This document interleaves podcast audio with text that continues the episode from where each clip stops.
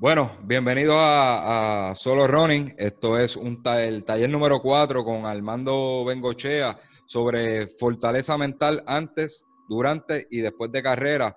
Eh, esto se va a estar grabando para las distintas plataformas como SoundCloud, iTunes, YouTube, eh, Spreaker, Stitcher, ¿verdad? You name it.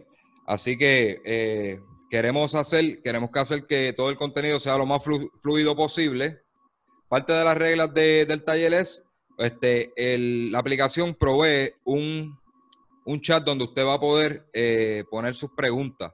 Usted pone sus preguntas, yo le tiro screenshot o simplemente eso se queda grabado ahí y, podemos, podemos pasárselas al mando. Depende cómo corre el tiempo, ¿verdad? Queremos que sea lo más fluido, él cubre el material y, dejar las preguntas para el final. Según vaya fluyendo el tiempo, podemos colar preguntas también, ¿verdad? Vamos a tratar de manejar eso. Lo que queremos es que todo el mensaje le llegue, le llegue y al final aclaramos dudas. Así que muchas gracias por estar aquí. Espero, ¿verdad? Dentro de la situación que está pasando Puerto Rico, estén todos muy bien, eh, ¿verdad? No, no, haya, no haya pasado nada lamentable. Y qué bueno tenerlos a todos y que, que se hayan interesado por el tema. Vamos a darle la bienvenida a Armando Bengochea, coach, este, atleta, eh, multifacético, este, el caballo. Saludos, Armando. Saludos, José. Saludos, saludos a todos. Saludos, Armando. Este, para no, no entrar en esto, yo quiero, yo quiero presentarles a ustedes, Armando, ¿verdad? Los que no lo conocen. Yo sé que mucha gente de aquí eh, son fanáticos del OCR, de, he visto caritas por ahí que les gusta el OCR, este, los Spartan Race y todo eso pero tengo otro que también son Ronald, Ronald este, de fondismo, eh, ¿verdad? Este, popular. Así que yo les voy a presentar quién es Armando, ese Vengo, Vengo Echea, correcto, ¿verdad? Así que se pronuncia. Yo digo Bengocheo, eh, todo el mundo dice Bengochea, así, corridito. así que, mira, él dice que él es team leader y, parte del board de Boricua Spartan Team. Eh, como profesional, él está certificado como eh, coach y, y eh, conditioning coach de, MMA, Spartan CGX Coach. Dice aquí, Motivator and Speaker, ¿verdad? Son, este, tenemos aquí Kratos Strength and Conditioning Endurance Training Coach. Vamos, vamos a la, a certificación. Algunas de las certificaciones las podemos entrar todo. Armando, ¿verdad? Yo le puedo dar fe que está bien preparado. Así que tenemos aquí que tiene Science and Performance for, for Ronald, este, una certificación, tiene Spartan CGX Coach Level 1 eh, Certification, tiene Spartan Brand este, Ambassador 2017, ¿verdad? Que, que él es un, un embajador de, de, esa marca. Eh, dice que es Spartan Obstacle Specialist Certification del 2018. Eh, tenemos aquí, ¿verdad? Dentro de lo que de lo que compete al taller, dice aquí que tiene philosophical, philo, philo, philological perspective of children's sport. Este, tiene, tiene más, tiene mental, mental health first aid USA, National Council of Behavior, Behavior Health. Este, perdonen mi inglés matado. Así que, este, Armando está bien preparado, ¿verdad? Y nos puede, nos puede hablar bastante de, del tema que queremos, que queremos abundar hoy. Así que bienvenido, Armando, oficialmente. Gracias por estar aquí y, por prestarnos tus conocimientos un ratitito aquí en Solo Running. Pues sí, muchas gracias, José. Gracias por la presentación. Este, yo creo que es más importante, ¿verdad? Eh, de lo que vamos a estar hablando hoy, que, ¿verdad? que cualquier detallito que este, la gente quiera saber después a lo personal, pues se le puede dar esa información. Pero mira, básicamente de lo que vamos a estar hablando hoy eh, es una presentación eh, base, vamos a ponerlo así, se puede utilizar la palabra básica de lo que es la fortaleza mental y los pensamientos antes, durante y después de cada evento deportivo. No necesariamente para carrera, pero en el caso mío, como tú me ahorita, tiene que ver con correr. So, sí, este, estamos hablando de las carreras, de los eventos deportivos, que la mayoría de nosotros estamos aquí. Y, y, pues básicamente, este, tengo que hacer hincapié y aclararle que yo no soy psicólogo deportivo. ¿okay? Este, hay gente que tiene un grado, igual que los nutricionistas licenciados y los dietistas licenciados, son personas que pueden prescribir. Yo sí tengo una certificación de nutrición, puedo aconsejar y puedo llevar al cliente, pero cuando ya son casos un poquito más extremos, pues tengo que referirlos donde una persona que, que tiene el doctorado en eso. Por ende, yo tengo unas certificaciones, tengo, tengo por lo menos más de, más de 80 horas en neurociencias aplicadas al deporte y psicología deportiva. Me gusta mucho el tema y por eso es que se llama fortaleza mental. O sea, que no, estamos yendo en la parte de la fortaleza mental, no de la psicología deportiva, aunque muchas de las cosas que vamos a estar hablando es de eso. ¿Ok? Y, y vamos a empezar con eso. ¿Qué es fortaleza mental? ¿Ok? Este, cuando nosotros tenemos control sobre el estrés o, algún obstáculo o alguna adversidad, eso es tener una fortaleza mental. La habilidad de entender y utilizar el estrés y la ansiedad como una reacción para optimizar nuestro rendimiento, eso es fortaleza mental. Podemos utilizar tres palabras para asociar la fortaleza mental. Una es enfoque, la otra es confianza y la tercera es resiliencia. La resiliencia es, se define como la capacidad que tenemos todos los seres humanos para adaptarnos positivamente a situaciones adversas. Y aunque es, aunque es una capacidad que tenemos, se puede practicar. Es difícil, pero se puede practicar. Y eso lo podemos hablar más, más, más adelante. ¿Ok? Entonces, sabiendo ya de antemano lo que es la fortaleza mental, tener esa fuerza mental este, de adaptarnos al estrés, al, al clima, este, al nerviosismo, de querer hacer un tiempo, eh, eh, determinar un, dicha carrera o dicha distancia, pues se requiere de una fortaleza mental. ¿okay? Cinco puntos de una buena fortaleza mental y algunas variables de la psicología deportiva que influyen en este deporte. Una es enfocarnos en los objetivos. En los objetivos, fijándonos unas metas, pero estas metas tienen que ser a corto y a largo plazo. ¿Ok? Tienen que ser tangibles, tienen que ser doable, ¿ok? Que se puedan lograr. Eh, hay gente que se trazan metas, pero casi todas no, no están determinadas entre si es corto plazo o largo plazo y no son reales.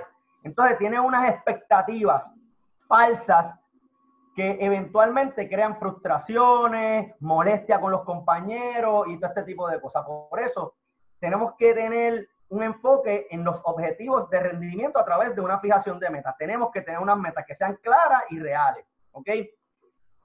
Tenemos que tener control del estrés. Pero el estrés envuelve eh, muchas áreas, muchos temas. Y en este caso, pues vamos a poner el tema de la ansiedad So que si nosotros podemos controlar la ansiedad, podemos controlar el estrés. ¿okay? Eh, utilizar experiencias pasadas y tener, creer en nosotros mismos nos crea confianza. So, uno de los puntos es tener, creer en nosotros y tener nuestra mente de manera tal que podamos tener una visualización de a dónde vamos y cómo vamos a ejercer ese, esa, esa actividad, esa, esa carrera específicamente. Ok, utilizar nuestro conocimiento, nuestras creencias, toda nuestra experiencia a través de un diálogo interno, que vamos a estar hablando ahorita, lo que es el diálogo interno. Todos tenemos ese diálogo interno, pero cómo trabajarlo, pues es bien importante. Y por último, las afirmaciones positivas pero las tenemos que practicar a través del proceso de entrenamiento o durante el ejercicio. ¿okay? Y entre esas, pues voy a mencionar seis variables de la psicología deportiva que influyen en el deporte. La atención y la concentración, el estrés, la activación, eh, la motivación, la autoconfianza y las dinámicas y procesos de grupos deportivos, que es súper importante y en el caso de de personas como tú, José, que tienes un grupo, es bien importante saber cómo funcionan los grupos deportivos y cómo funciona la dinámica, ¿ok? Porque este, ahorita pues más adelante pues, te voy a explicar que, que, que los objetivos individuales no pueden afectar los objetivos grupales y no pueden afectar los objetivos del líder del grupo. Eso es correcto. So, eso tenemos que tenerlo bien claro y eso lo, hablamos ahorita, pero es para que tengas una idea por dónde vamos. Ok, ok. Eh, las metas, hablando de las metas, que fue el primer de los cinco puntos. ¿Cómo pueden afectar nuestros pensamientos? ¿Y qué tenemos que evitar? ¿Ok? Primero que nada, lo mencioné ahorita, metas vagas o confusas. Unas metas que usted no está seguro. Ese punto es bien importante porque a veces ponemos unas metas sin saber, ah, yo voy a correr el maratón tal y no y tú no sabes si dos meses de entrenamiento tú vas a estar bien. Claro, como entrenadores quizás nosotros podamos tener una idea de si la persona puede estar bien o no, pero hay casos donde la persona pues adquiere una, ¿sabes? Eh, adquiere una condición física, ya viene preparado y quizás pueda lograrlo, pero hay personas que no están seguras y tener una meta vaga y confusa puede crear problemas a la hora de esos pensamientos antes, durante la carrera. ¿ok? Porque los pensamientos después de la carrera, lo vamos a hablar ahorita, que es, es, tricky porque la gente piensa que solamente es antes y durante. Pero después de la carrera también hay ciertas cositas que tenemos que trabajar. Ok, poner demasiadas metas muy rápido, eh, creo que tú lo sueles escuchar mucho, que quieren, eh, se quieren comparar, que es un problema, no puede haber comparación, eh, dado el caso de que todos somos totalmente diferentes, todos nos adaptamos diferentes y todos tenemos pues una experiencia diferente y probablemente unos vayan más rápido que otros, ¿ok? Y no, no, necesariamente hacer más es, es bueno, ¿ok? Porque pues la idea de nosotros es tratar de evitar lesiones y que la persona pueda hacer un buen tiempo y que pueda terminar la carrera, ¿verdad? Sin, lesiones, ¿ok? Sin nada que lamentar. Pues tener muchas metas, como que voy a correr el maratón, pero antes del maratón voy a correr medio maratón y después de ese maratón no, voy a, no va a pasar un mes que yo voy a correr otro maratón, que son cosas que suceden y, muchas veces pues no, no tienen lesiones, pero son demasiado rápidos y quizás a largo plazo sí este, hay un efecto este, ¿verdad? fisiológico que, que, que, le puede pasar y eso puede crear después frustraciones porque en medio de una lesión que no puede correr, las personas, los atletas se frustran. Y no sé si alguno de los que está aquí escuchándome ha pasado por una lesión cuando deja de correr, que es horrible. Le entra uno una, una, desesperación y uno quiere correr con las muletas. A mí, sí, a mí me operaron un pie y eh, horrible. Yo, yo hacía las cosas con muletas y mi esposa me decía, pero tú no puedes caminar. Y yo estaba con la muleta corriendo por todos lados. Pero es, si sabemos ya que, que va a pasar eso, pues eh, hay maneras de evitar ese tipo de situaciones no poniendo demasiadas metas muy rápido. Porque entonces si no las logramos, nos vamos a frustrar y va a haber un problema. Aunque usted crea que no, créame. Porque uno paga por un evento, uno tiene que viajar. Y entonces uno va con un grupo y entonces fulanita, que no entrena tanto como yo, llegó más rápido que yo y yo entreno un montón y, y, se enfogona, entonces quiere hacer el otro evento porque ya quiere hacerlo más que fulanita y eso crea, claro, ahí estamos en el tema de la de, de, de, eh, de ser una persona competitiva, pero entonces empezamos a compararnos y cuando las comparaciones no son, este, eh, vamos a hacer así, son no son comparaciones transparentes, son más objetivas, de fulana tiene más que yo, tu fulana, ya ahí entra un poquito algo personal y, se complica la situación. Falta de organización objetiva en el proceso. Ahí entramos nosotros los coaches, en el caso tuyo, José, donde si, si, si esta persona no se organiza con su coach, y no está, no tiene un objetivo claro en ese proceso, eh, pueden haber fallas, porque pues ahí empezamos a la que va a haber falta de consistencia, no va a haber determinación, eh, eh, y entonces no, no, está muy organizada en lo que está haciendo. Entonces tú le das unos días y ella lo hace en los otros días, entonces quiere repetir, quiere repetir dos días corridos, los músculos están muy cansados, entonces no se organiza y eso pues puede traer problemas a la hora de esos pensamientos, porque ella sabe que su coach le dijo unos días que tenía que hacer y no está siguiendo las instrucciones, entonces esos pensamientos van a empezar a maquinar. Yo no hice lo que me dijo José, yo repetí dos veces, ahora me manda a hacer un fondo y yo no aguanto las piernas y me mandó a hacer 400 y 1500 y, y las piernas están botando fuego, ¿verdad? Pues, pues eso es lo que pasa. Ese, verá, eso, eso es un caso bien común, eso, eso, es bien común y, y, pasa, pasa mucho. Eh, realmente es bien importante que esa comunicación, ¿verdad?, sea bien abierta entre coach y algunos coaches se hablan con sus atletas una vez, una vez a, la semana.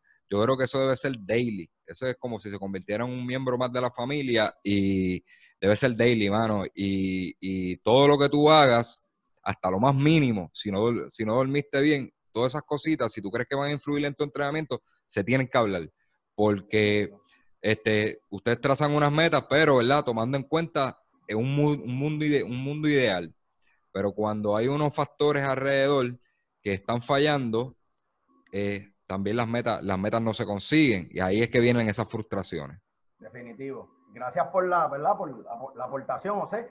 Y, y, siguiendo con, ¿verdad? Con, con, con, con estos puntos que nos pueden afectar en esos pensamientos, son las metas no flexibles. Y aquí envuelve al entrenador como también a la, a la persona, porque hay personas que entrenan solo. Si usted le pone una meta que no es flexible, que no haya una flexibilidad donde usted diga, mira, yo creo que tú vas a hacer, tú quieres hacer menos de cuatro horas en, en la maratón, que son, ¿verdad? 42 kilómetros, pero vamos a ponerle que más o menos tú puedes estar porque nosotros tenemos ese ojo, ¿verdad? Con la experiencia y el tiempo, uno más o menos por los tiempos, los análisis, las ecuaciones que hacemos, sabemos que esa persona quizás tenga lo físico, pero quizás no tenga la fortaleza mental y, y, y, ¿verdad? Poniendo dentro de, ¿verdad? de la canasta que pueda suceder algo, uno tiene que poner un margen de error y esa meta tiene que ser flexible. Nosotros no podemos exigirle algo a la persona que nosotros mismos sabemos que probablemente no lo pueda hacer. Debe ser debería ser una sorpresa para nosotros que esa persona nos demuestre, wow, qué fortaleza mental tú sacaste, qué agallas tú sacaste, que te fuiste por encima de las expectativas que teníamos, que eran reales, pero es mejor tenerlo como una sorpresa que ponerle una que no sea real y que no la pueda cumplir. ¿Ok? Estamos de acuerdo. Ok, súper. Entonces, ¿qué pasa? No dar seguimiento y no evaluar el progreso. Mano, eso es fundamental. En ese punto hay dos cosas. Primero, hay que darle seguimiento al atleta porque, mano, nosotros no somos robots, nos desanimamos, hay días que no corremos bien, no hacemos los tiempos y dando seguimiento nosotros podemos ir, ¿verdad? Diciéndole, mira, papi, hoy te dije que hicieras tres repeticiones de 1500 y vas a descansar cuatro minutos, ¿verdad? Porque uno juega con el tiempo de descanso también y las vas a hacer un ejemplo a, seis minutos. Wow, seis minutos es fuerte, tú sabes. A lo mejor a otro pana yo le digo, mira, las va a hacer en 5.30 y él las hace facilito. Ahora, cuando son tres repeticiones, es fuerte, ¿entiendes? Y la mente juega un papel bien fuerte porque tú tienes que cumplir con el tiempo en cada una de esas repeticiones, porque es la única manera que tu cuerpo se empieza a adaptar, ¿ok? A ese mecanismo. No vamos a hablar de ese tema, pero para que entiendan cómo la parte mental juega, porque todo esto tiene que ver con nuestro enlace neuromuscular. Esos son unos enlaces que nosotros creamos en el medio del movimiento y si no le damos seguimiento a eso, el braceo, la respiración, esa zancada, levanta la rodilla, todo este tipo de cosas, la persona va a pensar que lo está haciendo bien. Entonces, cuando tenga un problema, porque no está levantando la pierna, porque no bracea, y si no bracea, las piernas no se van a mover. correcto, empiezas a hiperventilar y entonces ella siente que se le va a ir el corazón, entonces baja la, baja la velocidad porque no sabe cuándo es mucho y cuándo es poco. Pues entonces ahí vamos, a tener un problema. Entonces, ¿qué pasa? Cuando vamos a la parte de evaluar nuestro progreso, ahí entra un poquito porque es delicado, porque mientras haya un progreso positivo en el cliente, en nuestro amigo, en el atleta, eso le va a dar y va a crear mucha más confianza. Y yo creo que uno de los factores más importantes de esto es cuánta confianza tenemos nosotros de nosotros mismos. Y mano, esto es a diario. Yo creo más en todos ustedes que están aquí que lo que ustedes creen en ustedes mismos. Sin yo conocernos, yo nada más los miro y digo, mira, este chamaco tiene babilla, este sí que le va a meter. Este puede ser que flaquee, pero con un poquito de tweak, pues podemos, podemos ajustarlo. Dímelo, José. Este, estoy de acuerdo contigo en eso. Eh, con el solo hecho de estar aquí escuchando esta charla es porque tienen interés y quieren ver un progreso en ustedes, quieren cubrir algún, alguna debilidad que tienen. Y yo creo que eso es importante. Ya, ya ustedes están buscando alimentar ¿verdad? su conocimiento para ser mejores atletas. Lo otro es, este, cuando hablaste de, ir a esa pista, las repeticiones, esa confianza que yo tengo en que, en que no salga, también tiene que ver con las personas que te rodean. Hay personas que, que son vampiros de energía este, tú llegas, tú llegas a la pista y, tú dices, Acho, vas bien pompeado a trabajar. Y bien positivo porque tu coach te, te, tiene al día, este, te, te, motiva, te apoya. Y esa persona que normalmente, ¿verdad? Este, tú, tú ves a diario ahí en la pista, se te para al lado y estoy cansado. Acho, me duele esto, me duele otro. Y esa gente te drena la energía. Siempre rodéate de personas positivas positiva, este, si tienes que trabajar solo, trabaja solo, pero no dejes que nadie, nadie saque esa motivación de ti. Siempre, siempre esto. Hay personas que son así, simplemente son así. Este, son una, ¿verdad? Y, me disculpa por lo que voy a decir, son una, una, una queja andante. Y este, no, no tienen que ser el enemigo de esas personas, ¿verdad? Pero evítenlas porque eso le, le, le, esos ánimos a ustedes. Y eso pasa mucho cuando vas a trabajar. Continúa hablando, este, Armando. No, no, definitivo. Ahorita puedes aportar un poquito más porque vamos a hablar de eso. Pero mira, en el último punto que estaba hablando de estas met de, de, las metas y cómo afectan nuestros pensamientos, este, eh, hablamos ahorita de las comparaciones. Y no reconocer las diferencias individuales es un problema. Y eso es un problema que tiene todo el mundo. Mire, usted tiene. Esto no es que si usted puede, porque es que, tú, que yo nací así, así me tienen que aceptar. No, no. Usted tiene que reconocer que todos tenemos debilidades y todos tenemos fortaleza. Y usted tiene que reconocerlo, reconociéndolo. Usted no va a estar dando excusas, usted no va a estar buscando este, eh, eh, manera de justificar su, su, su, su, ¿verdad? su, performance uno tiene que reconocer cuáles son las fortalezas y cuáles son las debilidades y obviamente trabajar con esas debilidades de manera que nos ayuden en nuestro performance. ¿okay? Así que ahí le di un par de puntos y vamos a tocarlo ahorita un poquito más, más a fondo para que tengan una idea. Este, ok, controlando la ansiedad o el estrés. Ok, el, el tema del estrés y la ansiedad es un poquito bien abarcador porque toma, toca un poquito más diferentes órganos del cuerpo y suceden ciertas cosas, pero voy a tratar de hacerlo lo más rápido posible y que todo el mundo pueda entender. Este, les voy a mencionar algunas reacciones fisiológicas del estrés. Latidos y presión arterial alta. Usted siente que al rey le sube, lo puede chequear en su reloj. Este, ¿verdad? Si tienes al rey de la mano, que no es, bueno, hay estudios que dicen que sí, pero este, eh, tiene un margen de error y, si no tiene el chest strap, pues se le hace un poquito difícil. Usted ve, y ya solamente de usted ver que tiene el rate alto, se asusta. Y ya eso le crea estrés y ansiedad. So, la sangre se mueve a todas nuestras extremidades. Cuando nosotros tenemos estrés, el cuerpo como un mecanismo de defensa, y yo no soy doctor, pero es lo que he aprendido, el cuerpo empieza a sacar sangre de un lado y tirarla a otro, y lo que hace es que la envía a diferentes partes del cuerpo, y ahí que usted empieza a sentir lo que le llaman el tingling, como esa cosquillita en las manos, de ese nerviosismo de la carrera, y, y, siente como que las piernas numbness, como que se adormecen un poco, es porque usted está en un estrés y el cuerpo como mecanismo de defensa envía o, dispara un, poco más de esa sangre a las extremidades. Y obviamente dejando saber que el corazón es quien bombea y el cerebro necesita esa sangre porque se necesita oxigenar. Entonces, falta de balance de dónde va la sangre crea una tensión muscular. Incremento de respiración, que ahí hablamos de la hiperventilación, que es cuando no dejamos que el oxígeno entre a nuestros pulmones y pase el proceso gaseoso de poder respirar bien. La hiperventilación es cuando respiramos muy rápido, ¿ok? Pupilas dilatadas, eh, disminución de sudoración y lágrimas, las manos se sienten húmedas y frías y contracción de vasos sanguíneos. Esas son algunas de las reacciones fisiológicas que usted puede eh, tener dentro de un momento de estrés. Y si alguna de esas es familiar, es porque a mí me han pasado un montón de esas. Yo no sé ustedes, pero a mí me han pasado. Y más cuando son eventos, cuando son eventos de, de mucho endurance o son eventos demasiado rápidos. Que pues, eso lo podemos abarcar un poquito más, adelante. Este, yo creo que, mira, tenemos, José, yo creo que ahora es el momento, me sonó la alarma ahí, para darle espacio a Carlitos Alcina y a la gente de Hammer Nutrition. Saludos, eh, pues, eh, como estábamos mencionándole a, a, a, José, quería empezar a aportar a lo que es solo running y aprovechando que Armando iba a estar, Armando es un, ¿verdad? Usa Hammer hace tiempo y quería aprovechar la oportunidad nada, también para apoyar lo que hace José. Esto va a ser sencillo. Voy a coger el número 14. Tienes que entrar a la página de Hammer Nutrition. Tienes que obviamente darle like y vas a enviar un mensaje eh, con tu nombre. Y como van a entrar, creo que hay 20 algo ahora mismo. Hay 20 algo, según yo vi. 26. 26. Armando no participa, yo voy a hablar con él y contigo. So, serían 20, menos yo, serían 23 personas. El, el número 14, pues yo, yo, le voy a estar dando un, unas cositas de Hammer Nutrition para que, para que lo puedan probar.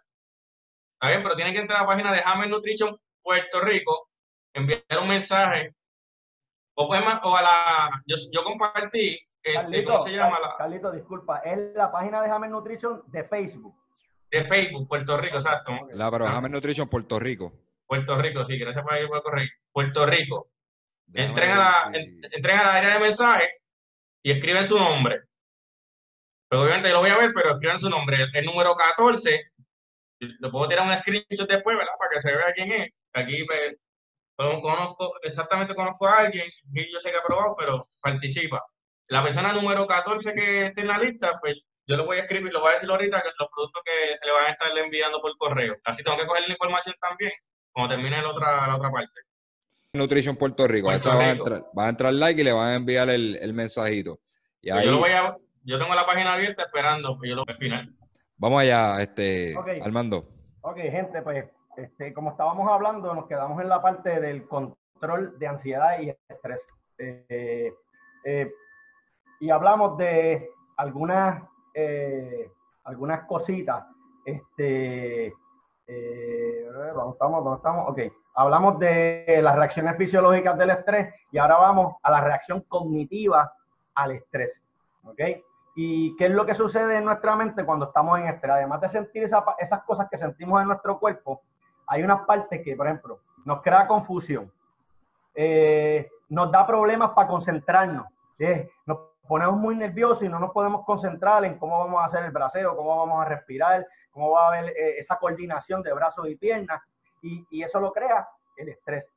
Pensamientos repetitivos de la carrera. Y uno sigue ahí. Y entonces eso puede pasar antes y puede pasar durante la carrera. O sea que Día antes usted empieza a tener pensamientos repetitivos, diablo, y, si, y en la carrera, y cuando yo llegue, y si hace frío, y si llueve, y los guantes, y yo no me he comprado esto, y todos esos pensamientos repetitivos este, que son obsesivos y compulsivos, son los que crean más ansiedad entre nosotros. Por eso es que tenemos que tener un poquito de control en esa parte del estrés, porque si no, nosotros mismos nos, nos bombardeamos y, y, no podemos salir entonces después de, de, ese círculo. La falta o carencia de confianza. Eso es lo que crea el estrés. El coach sabe lo que tú puedes dar. Físicamente tú estás preparado, pero en un momento de estrés ya tú no crees en ti. Se, te olvidó, se te olvidó el tiempo que tú haces la milla, se te olvidó todo el entrenamiento que has hecho, todo el sacrificio que has hecho, estás preparado y se te olvida todo eso, simplemente no crees en ti. Falta de confianza, ¿ok? Deseo de quitarnos, de irnos corriendo y decir, mira, mano, y ya empieza uno a hacerse el papelón.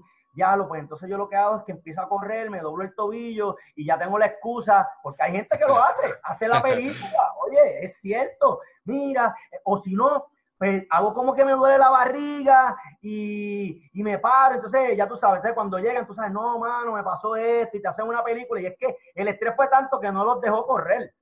Tuvieron, tuvieron, que inventarse una película. Oye, es cierto, esto es real. Y se inventan algo y el, la mente, como mecanismo de defensa, y eso lo podemos hablar en otro tema, que es cómo el cerebro ya genéticamente en nuestro ADN hay unos mecanismos que tenemos de defensa y él va a hacer todo lo posible, todo lo posible por protegerte. Y claro, si tú estás en una carrera y tú estás corriendo una cantidad y tú sabes que vas a correr una distancia larga, el cuerpo va a decir, mira, no, mira, no, 42 kilómetros son muchos, muchachas, te puedes lastimar. Tú te metiste esto a lo loco y has entrenado, pero tacho, tú no estás segura. Hay gente que se ha muerto, le han dado, le han dado ataques al corazón y empieza la mentira y, el, y la mente a bombardearte y te quedaste ahí. Y eso es antes de llegar a la pared. Eso que no has llegado a la pared y ya, ya te estás quitando. Así que, sí, eh, eh, eh, esos deseos de irnos con también, sentimientos de enojo. Usted no ha visto compañeros que se enfogonan antes de una carrera y tú los ves con una cara montada, con la trompa parada, y todo es una molestia, y ah, pero salte para allá, que no te puedo escuchar, tengo calor. Y ese, el estrés crea ese sentimiento de enojo. Y, oye, a lo mejor usted piensa que lo que yo estoy diciendo pues, es una bobería, pero si usted sabe que esto son reacciones cognitivas del estrés, usted sabe cómo manejar a su compañero. Y usted no se molesta, porque entonces el problema que hay es que como no tienes el conocimiento, eres ignorante a lo que le está sucediendo a esa persona. Oye, la palabra es fuerte. A mí no me gusta que me digan ignorante, pero al yo no tener esa información, yo automáticamente soy un ignorante porque no tengo ese conocimiento. Entonces, si ya tenemos el conocimiento de que esa persona, coño, no, no tiene la habilidad que usted tiene de estar tranquilo, de cogerlo con calma, y usted lo ve molesto, pero usted tiene que también saber cómo manejarlo para que, porque si no se va a molestar usted también con él, ¿ok? Y, si, ustedes son parte del grupo, so, hay maneras de, manejar esa situación. Entonces, esa sensación, como digo ahorita, de estar como cargado, que estás cargando con todo el peso encima, muchas veces, aunque el coach no es el que está corriendo, yo creo que carga con ese peso, ¿ah, José? De contra que tú quieres que a la nena le salga bien la carrera y tú cargas con esa tensión y tú no corriste y terminas más cansado que todos ellos. Y es por eso mismo, por ese estrés y esa ansiedad que nos ocasiona. Entonces, hablé de la parte cognitiva y la parte fisiológica que nos crea el estrés, pero hay tres respuestas al estrés humano. Una es la lucha, cuando peleamos con el estrés. Dos es la huida, cuando corremos o escapamos de ese estrés. Y la tres es cuando nos frizamos cuando no podemos hacer nada. ¿Ok? Son tres respuestas al estrés humano. En, de los libros que he leído, hay un libro que, este, que, el, el, señor se llama Mark Divine. Él es un eh, ex Navy SEAL, y los que conocen de ejército, pues es un Navy SEAL bien rankeado. Él tiene una página donde da unos entrenamientos bien chéveres. Él dice que si nosotros logramos controlar el eje hipotalámico pituitario adrenal, podemos controlar nuestro rendimiento. Esa palabrería que yo dije, tenía que decirla porque básicamente proviene el eje hipotalámico, hipoficiario, adrenal, viene porque tenemos unos, unos, unos, unos, unas glándulas y unos órganos. Cuando nosotros tenemos estrés, las glándulas adrenales se activan y envían una señal a la, a la pituitaria y al hipotálamo, está en el cerebro. A su vez, eso crea cortisol y sube la adrenalina, pero cuando, cuando el estrés es excesivo, el cuerpo se cansa y no puede producir más cortisol. ¿Y qué sucede? Sucede lo que le llaman fatiga adrenal o que nosotros llamamos, loco, tú estás mentalmente fundido, quemado. Se llama fatiga adrenal. Y es cuando ya tú tienes, has, sobrepasado los límites, los límites de tu cuerpo eh, de un estrés y sigue encima del otro, encima del otro, encima del otro, y el cuerpo llega un momento donde ya no puede más y, y, y, y se le hace difícil a la gente controlar eso. Entonces, quien percibe esa amenaza es el hipotálamo, ¿ok? Quien inicia la, la escalera del proceso del sistema nervioso y hormonal es el hipotálamo. Entonces, este proceso de estrés es normal y es lo que estaba hablando ahorita. Es normal en un momento la nena se cayó, el carro está dando para atrás y usted saca la fuerza, ¡can! y ahí le surgió toda esa adrenalina, ¡can! porque es un momento de emergencia. Y es ese momento de estrés momentáneo. Y, usted ha visto que hay gente que levanta carro y hace un montón de cosas, porque eso es la parte defensiva normal, biológica de nuestro cuerpo. O sea, que es normal y es necesario. Nos ponen alerta, nos provee energía, este, nos prepara, nos estimula el sistema nervioso. Pero cuando lo hacemos en exceso, y no hay un balance, ahí es que viene el problema que hablamos ahorita, que puede provocar una fatiga adrenal si no tenemos control de eso. Ok. aparte de eso, y es algo que podemos, que es un tema bien importante que, que debemos tocar en estos momentos, es que los estresores físicos y psicológicos hacen que el sistema inmunológico produzca citocina. Una proteína eh, son como unos mensajeros químicos que provee, que viene, que viene de los órganos y de los tejidos. Cuando tenemos alguna lesión, cuando, por ejemplo, esa citocina es la manera en que, por ejemplo, te, te doblaste un tobillo y, obvio, tuviste una lesión, el cuerpo va a empezar a crear más glóbulos blancos, va a crear citocina para esa área que está inflamada, ¿ok? Y es proceso normal del cuerpo, ¿ok? Pero ¿qué pasa? Cuando no tenemos una lesión y nosotros estamos, tenemos un estrés psicológico y tenemos un estrés físico que es doble, empezamos a crear esto y nuestro sistema inmunológico se ve en peligro. ¿ok? Y es lo que hemos estado hablando eh, por muchos, ¿verdad? En, muchos de los temas, que es que cuando hacemos larga, nuestro sistema inmunológico se ve comprometido y mucha gente no lo sabe. Y tú los ves que se enferman, les da catarro, y es porque no se suplementan bien. Eh, no necesariamente tiene que ser suplemento, porque no necesariamente lo que a mí me funciona te va a funcionar a ti. Pero en muchos de los casos, hay gente que no tiene un sistema inmunológico fuerte, hacen sus largas, no comen bien, no descansan, que es bien importante, sistema inmunológico no, no se logra reponer y de una se enferman. Y es, bien importante que sepamos eso. Y el estrés es uno de esos causantes. mientras estemos en nuestra casa debemos tener, mantener la calma porque el estrés no nos ayuda. Podemos tomar un montón de pastillas, de vitaminas y todo, pero si tenemos mucho estrés, pues eso no nos va a ayudar muchísimo. Así que, ¿qué pasa cuando los niveles de citocina y el, el nivel de estrés bien alto? Pues suprime el sistema nervioso. Podemos subir de peso. Tenemos menos energía y tenemos un deterioro mental y falta de enfoque. Y eso es cuando el estrés es demasiado alto y nuestro cuerpo empieza a producir cortisol, pasan algunas de estas cosas. Ok.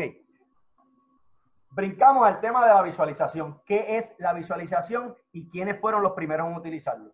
Toda esta información que yo estoy previendo a ustedes es sacada de libros y de personas que se especializan en este tema.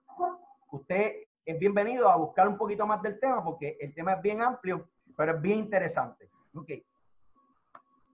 Crear, recrear o imaginar una experiencia en tu mente, mejor conocido como visualización mental. Y es bien interesante porque a veces yo te digo, visualízalo, pero no es hasta que tú estás ahí que entiendes el proceso real de lo que es la visualización. Y esto yo lo he compartido, por lo menos he tenido la experiencia personal yo de yo hacerlo y tenido la experiencia personal de enseñarlo y llevarlos por el camino cuando ellos piensan que ya tienen la visualización y realmente no la han hecho. Es bien interesante cuando ellos logran entender lo que es visualizarse para un evento. ¿Y qué es lo que tenemos que visualizar? Mira, básicamente los primeros en hacer esta, esta, esta técnica fueron soviéticos y alemanes orientales en el 1960 y en el 1970. ¿ok?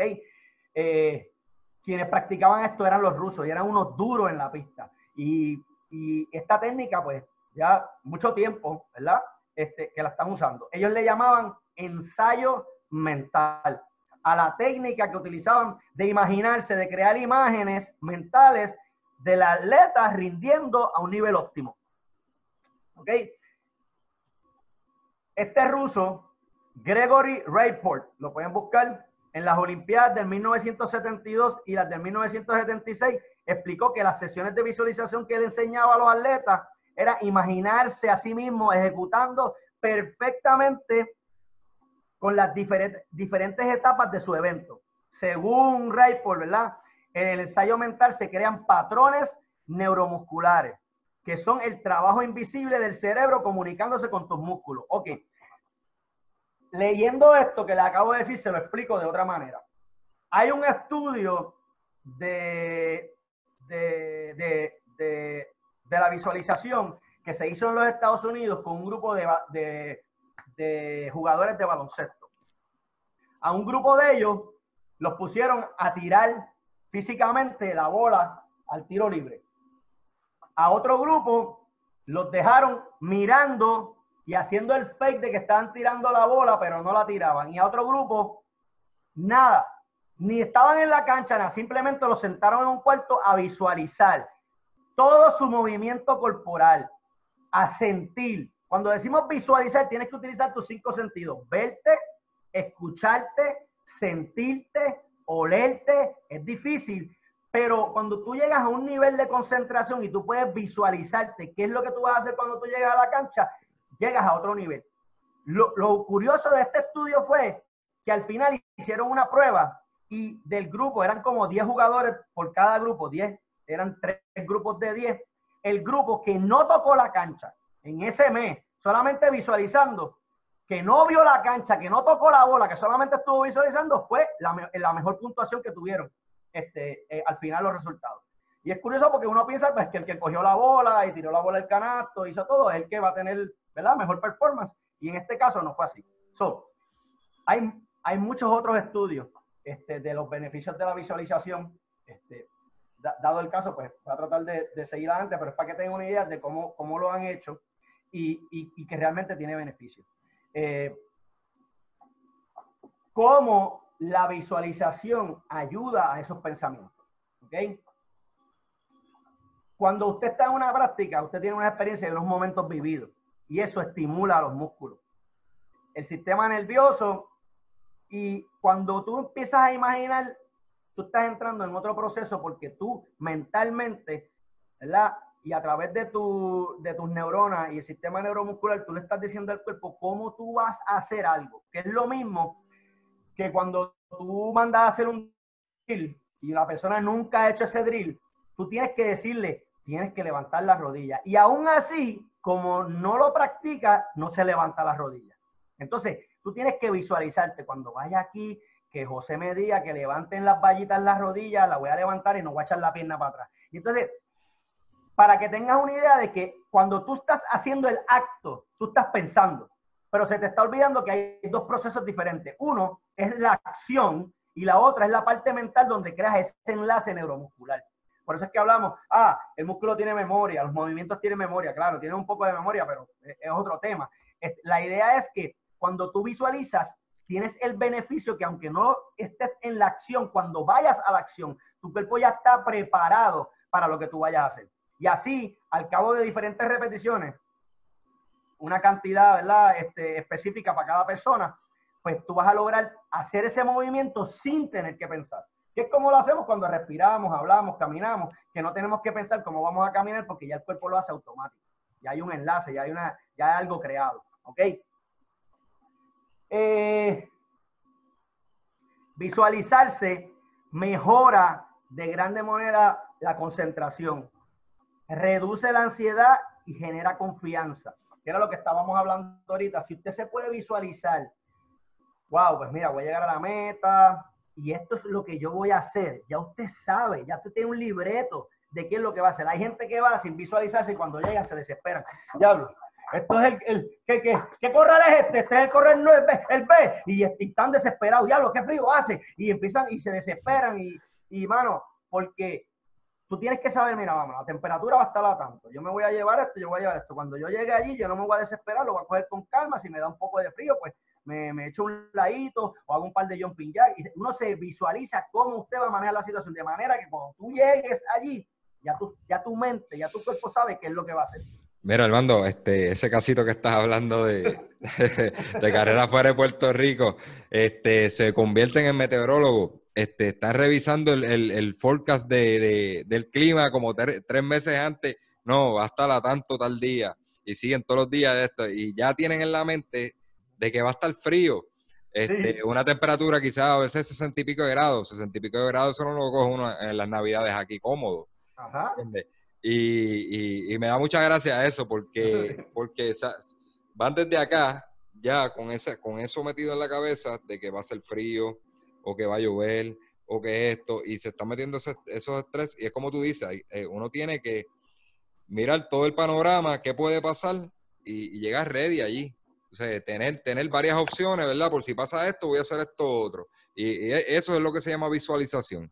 Sí, no, y definitivamente, eh, aportando lo que dijiste ahorita a los vampiros, hay vampiros inconscientes. que son, todo el mundo está callado, nadie está hablando del clima, todo el mundo se está preparando mentalmente y este está todos los días, a cada minuto, mira, está 50, mira, los vientos van a estar a tantas millas por hora, entonces le crea un estrés al otro, a la otra parte del grupo cuando ellos no están ni pensando en eso, ¿entiendes? No, que muchachos, yo tengo un, amigo que cuando le, tacho, le dieron unos calambres y la gente empieza a maquinar y se echabó la cosa.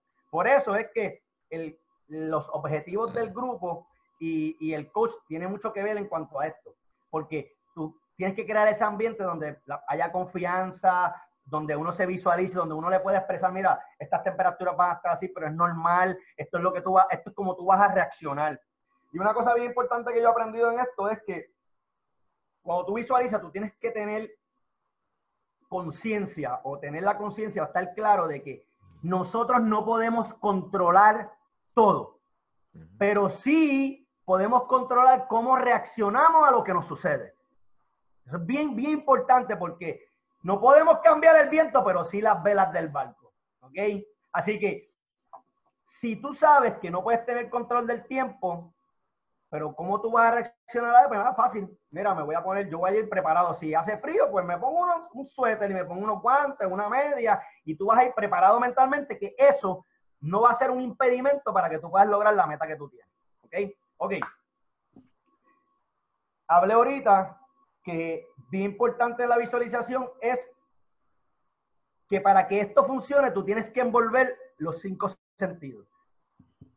Te tienes que ver respirando, braceando perfecto, utilizando la técnica, la zancada perfecta, las respiraciones, como te dijo tu coach. Mira, cada tantas eh, vas a hacer un ejemplo, 180 pasos por minuto, eh, vas a respirar cada tantas tantas zancadas. todo eso, tú tienes que visualizarlo y pensarlo y hacer un ensayo. Esto es como una obra. Tienes que sentirte en el sitio. Caballo, esto tiene, tú te tienes que ir a otro nivel de que tú estás sintiendo el sitio, el terreno, tú hueles la naturaleza, el área, ese aire frío seco, tienes que sentirlo. Tienes que escucharte, como tú respiras, es, es, ese recuerdo de cuando tú estás en la pista, tú tienes que imaginártelo cuando tú estés en ese sitio. Al punto de que dicen que si tú logras tener una buena técnica de visualización, cuando tú llegas al sitio, va a ser la segunda vez que tú estés en ese sitio, porque ya tú estuviste mientras estuviste visualizándote. E, y eso te va a crear confianza. Cuando tú llegas, tú vas a decir, ya, espérate, yo parece que yo estoy aquí bien tranquilo, parece que yo vine aquí ya, y tú nunca has ido a ese sitio, además nunca has viajado a ese, a ese estado y, llegas con una, con una confianza tan plena que se te hace mucho más fácil y, evitas Ese, ese estrés. Ok. ¿Funciona la técnica de visualización? Definitivamente. No porque me funciona a mí, sino esto, yo me dejo llevar por los estudios. Y claro, hay casos especiales donde pues, quizás a una persona no le funcione tanto como a otra, pero esto es lo que dicen los estudios. 90% de los atletas olímpicos utilizan algún método de visualización. 90%. 97% de ellos sienten que les ayudó. Estamos hablando de que casi un 100% de estos atletas utilizan algún método, porque hay varios, ¿ok? Y 97% de ellos, de ese 90%, ellos certifican que sí les ayudó. Ok, 94% de los entrenadores olímpicos utilizan la, visualización como parte de su entrenamiento. Que en las asignaciones que tú le vas a dar a tu gente o que ellos mismos se pueden poner como asignación es visualizarse. Mira, la semana que viene te tocan repeticiones, pero le bajamos el tiempo y ya no vas a, ya no vas a descansar un minuto 30 segundos en los 400 metros, vas a descansar, un ejemplo, le voy a quitar 10 segundos, un ejemplo, vas a descansar 1.20 nada más. Te tienes que visualizar porque tú sabes que tú llegas allí y los 1.30 no te dan y ya no tienes aire para la próxima repetición y después estás quejándote. Pues entonces tú tienes que ir visualizándote.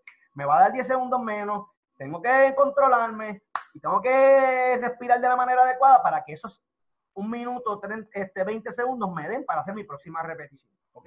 Entonces, dice que 100% de ellos nota una mejoría en el rendimiento de sus atletas. De esos 94% de los entrenadores olímpicos, 100 de ellos ven un, cambio. So esto es una herramienta que ellos y tú y todos los entrenadores pueden utilizar a la hora de hacer esto. Se escucha, mano, y hay que decirlo, se escucha tonto, se escucha sencillo, como que, ah, mira este, lo que viene a hablar con...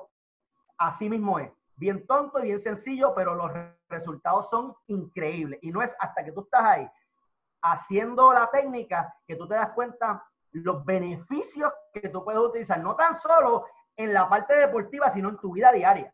Yo no voy a hablar de esa parte, pero lo hay. Todo esto que hacemos en la parte este, física y psicológica nos ayuda de grande manera en nuestra vida diaria. Y ahora mismo lo tenemos que estar utilizando, la resiliencia.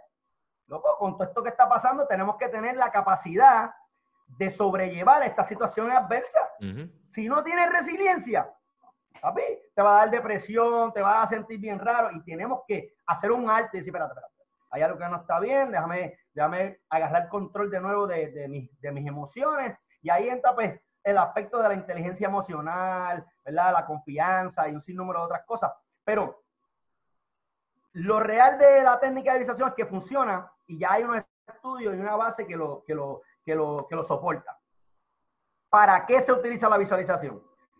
Para mejorar la concentración, crear mayor confianza, controla la respuesta emocional, manera de practicar la estrategia de qué es lo que vas a hacer cuando estés en la carrera.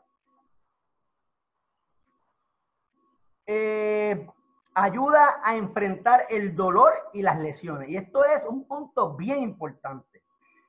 Cuando yo entreno, esta es mi experiencia personal, yo entreno a la atleta, yo le digo, mira, yo necesito que tú te sientes, saques tiempo, por lo menos 5 o 10 minutos para que te visualices. No tan solo como que vas a completar la carrera, sino que te visualices qué va a hacer José si le duele el vaso en la carrera.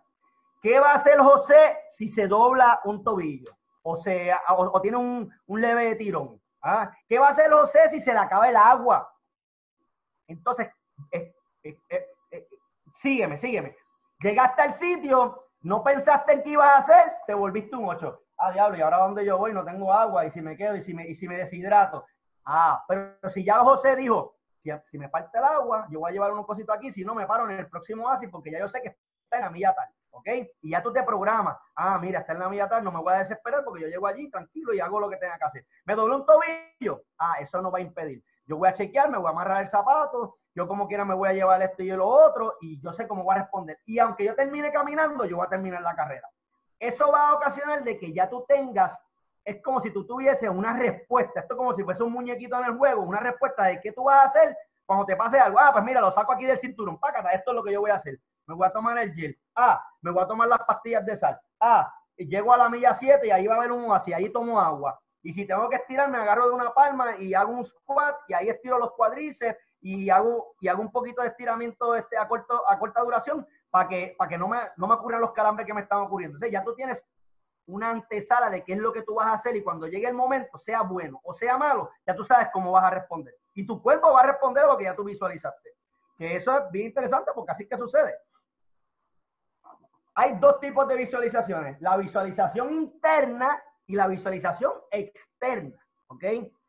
Primero tienes que verte haciendo la carrera desde el punto de vista de primera persona, como si, como si una cámara estuviese en nuestra cabeza. O sea, tú no te ves a ti mismo, tú te ves, tú ves el camino, como tú estás mirando ahora mismo, pero también te tienes que ver visualización externa, como si fueses un espectador. Ah, mira, mira, ahí va el mando. Ah, míralo corriendo. Ahí subió la soga, se tiró por el obstáculo y que tú te veas a ti mismo haciéndolo. Esas son dos de las técnicas que tienes que utilizar cuando te estás visualizando. Haciendo hincapié de lo que hablamos ahorita, utilizar los cinco sentidos. Crear y recrear los escenarios lo más cerca posible a una experiencia real. Incluir emociones y pensamientos. Controlar y manipular las imágenes mentales esta parte es bien importante porque muchos de nosotros tenemos un mantra. El mantra le llaman a algo que nos ha enseñado. A lo mejor Carlito, el papá le ha dicho este, una frase bien importante y él la lleva con él en todas sus carreras. Este, hijo mío, este, no te quites que los alcinas son, son como la piedra, son duros. Un ejemplo, es un ejemplo. Y a lo mejor él se lleva ese mantra y le funciona. Pues, en ese momento de visualización tú tienes que incluir esos mantras, esos pensamientos y esas emociones, porque en ese momento, cuando tú lo digas, se te van a parar los pelos y tú dices, papi está conmigo y nosotros los alcina le vamos a meter y va y sale, porque es la experiencia que he tenido con atletas que tienen alguien le dijo algo, perdieron un familiar y están corriendo por algo, con un consentimiento, están corriendo con, con, con, el corazón y eso es lo que le da fuerza a ellos, están corriendo por los hijos o por alguna enfermedad o algo y ya ellos van, se han visualizado que esto es por ellos o por eso y, y eso lo hace que, que sea algo más interesante en el proceso de visualización. Mira, haciendo eh, un, un, un, una pausa en la parte de visualización, hay, hay, un, hay una historia que muchos conocen ya y el que no lo conoce, pues esta va a ser buena, la voy a tratar de hacer corta porque un poquito, tiene un poquito de detalle, pero básicamente, mira, Roger Bannister, este señor hace eh, unos años atrás, en el 1954, fue quien rompió el récord de hacer la milla en menos de cuatro minutos, el 6 de mayo del 1954. Todos los motivadores, todos los entrepreneurs, todas las personas que hablan, que motivan, que hacen, siempre utilizan a Roger Bannister. Lo curioso de por qué lo utilizan es bien sencillo. Mira, la ciencia decía que ningún ser humano tenía las capacidades ni la habilidad de bajar los cuatro minutos en la milla la ciencia, ¿sabes? Que eso para nosotros es, ya lo hay unos estudios, la ciencia dice que eso no se puede. Y este tipo decía, mira, yo físicamente, quizás la ciencia diga que yo no puedo romper la barrera de los cuatro minutos, pero yo creo que mentalmente yo puedo. Y uno de los ejemplos clásicos, después de hablar con, con Roger Bannister, es que él utilizaba mucho la visualización y decidió un día en en la pista de Oxford con un grupo de personas hacer, hacer esta carrera. Y, logró la victoria. Hizo la milla en 3 minutos 59, 59 eh, segundos. Siendo el primer hombre en la historia en bajar los 4 minutos en la milla. Después hubo un contrincante que se llamaba eh, Landy. Y estuvieron ahí entre los dos eh, entre una batalla campal, ambos bajaron la, rompieron la barrera. Pero lo curioso de esto no es que rompió la barrera nada más, ni que compitió con Landy y que fue, eh, que estuvo brutal y que Roger Bannister le ganó. Pero después de eso, Bannister no hizo más nada. Ahora eso sí, siempre hemos escuchado en la calle que hay una persona que traza el camino y hay otros que lo siguen. Y muchas veces nosotros tenemos que tomar ¿verdad? E, esa, esa iniciativa de no todo el, obvio, no todo el tiempo, todo, yo soy seguidor, soy seguidor de algo, pero no todo el tiempo vamos a ser seguidor de algo y a veces tenemos que trazar, ¿verdad? Ese camino. Y Roger Bannister hizo eso. Y viene del refrán de que tenemos que ver para creer. Y el ser humano es así, que ve y como fulano lo hizo, ah, pues yo lo puedo hacer. Lo más brutal de todo esto es que dos años de Roger Bannister haber roto la marca, 37 personas hicieron lo mismo. Eh, wow. Hoy día estamos hablando de miles de personas, incluyendo a chamaquitos de high, ya rompen la barrera de los cuatro minutos.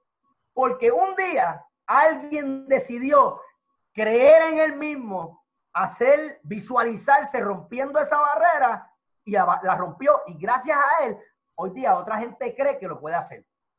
Y, eh, un comentario, este, trayendo a la, era actual, eh, eso acaba de ocurrir tanto como, como desde de dos años para acá, vino, yo siempre lo menciono a él mucho porque para mí es de, inspiración, Elio Kichogi.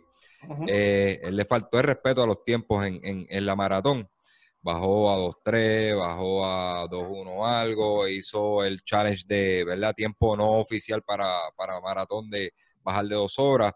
Luego de él, luego de se han roto marcas en 10.000, en, en medio maratón varias veces. Eh, vino Bekele, que era un corredor mentalmente derrotado, mentalmente derrotado, este, inconsistente por demás, cae en el mismo equipo de él y, le, y sigue el camino que trazó Kichogi y por poco se quedó creo a uno o dos segundos de romper la marca de Kichogi. O sea, que, estamos hablando, en aquella época era Roger Bannister, eh, que para los europeos es un, él es un héroe, habla mucho de él. Este, pero en, la era actual tenemos un Eliud Kichogi. que, le faltó el respeto a los tiempos y, después de él ha roto, eh, tanto en masculino y en femenino, ha roto récord en todas las distancias. Así que este, quería aportar esa partecita ahí. No, no, interesante por demás y qué bueno que lo mencionaste porque es la realidad. Está volviendo a repetirse en la historia lo mismo que sucedió en el 1954. Kichogi viene siendo ese, esa persona que le, que le falta respeto, pero una persona que es bien sabia. Eh, no sé si lo has visto en las entrevistas, lo has oído hablar, una persona que es súper positiva. positivo, el descanso es súper importante dentro de su entrenamiento. Eh, tiene una confianza plena en lo que hace, es una persona bien organizada, dedicada, consistente, y eso deja mucho que decir.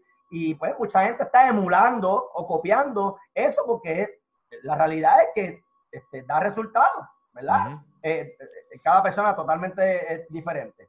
Brincando, después de visualización, ah, eh, habíamos hablado, de, después de la visualización, hablamos del diálogo interno. Wow. Este es uno de los temas bien difíciles porque, aunque nosotros no escuchamos voces, es como si la mente nos estuviese hablando. Y el 80% de nuestro diálogo interno, sea en una carrera, antes o después, o de camino al trabajo, es negativo. Ponte a pensar, cuando tú vas de camino a tu trabajo, todo lo que estás pensando es negativo. El 80% de las cosas es negativo.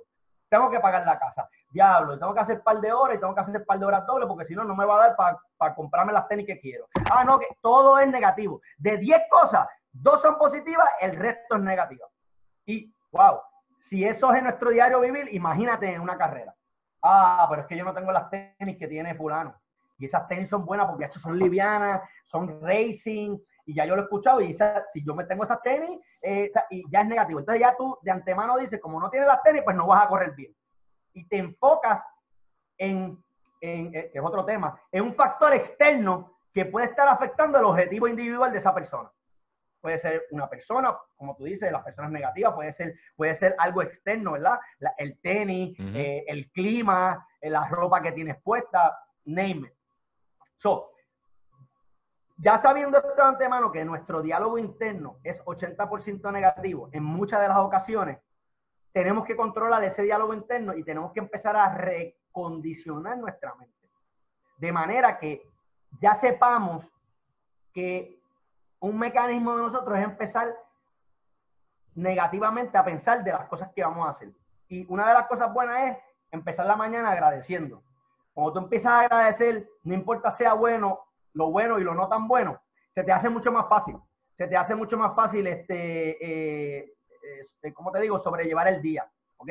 Son tipos de pensamientos negativos que involucran que, involucramos dentro de los diarios, los prejuicios, estereotipos, experiencias pasadas y tendencias. Ah, porque a quién le pasó esto, a mí me puede pasar eso también. Ah, porque yo me parezco mucho a él. Ah, es, que a mí me pasó esto. Tenemos, sonó algo. ¿Estamos bien? Este, nos quedan dos minutos de esta sesión. Yo creo que ya la próxima está abierta. Que podríamos cambiar y continuamos con el tema. Ok, pues voy rapidito con esto. Pues nada, el diálogo interno básicamente es, tratar de recondicionar ¿verdad? nuestra mente de manera que podamos eh, hackear esos, esos pensamientos negativos con algo positivo. Si ya tú sabes que tú estás pensando en ciertas cosas, pues utilizar una frase o utilizar otro pensamiento que compense ese pensamiento negativo. De manera que tengas una respuesta a ese pensamiento negativo y que te, y que te genere un poquito más de confianza. Este, eh, vamos aquí. Mira, se dice que Mohamed Ali tenía una frase favorita que él decía, yo soy el más grande. Ah, soy tan rápido como la abeja.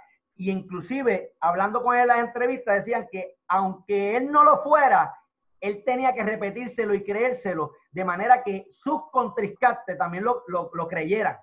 Y hoy, y hoy día fue uno de los campeones en el boxeo.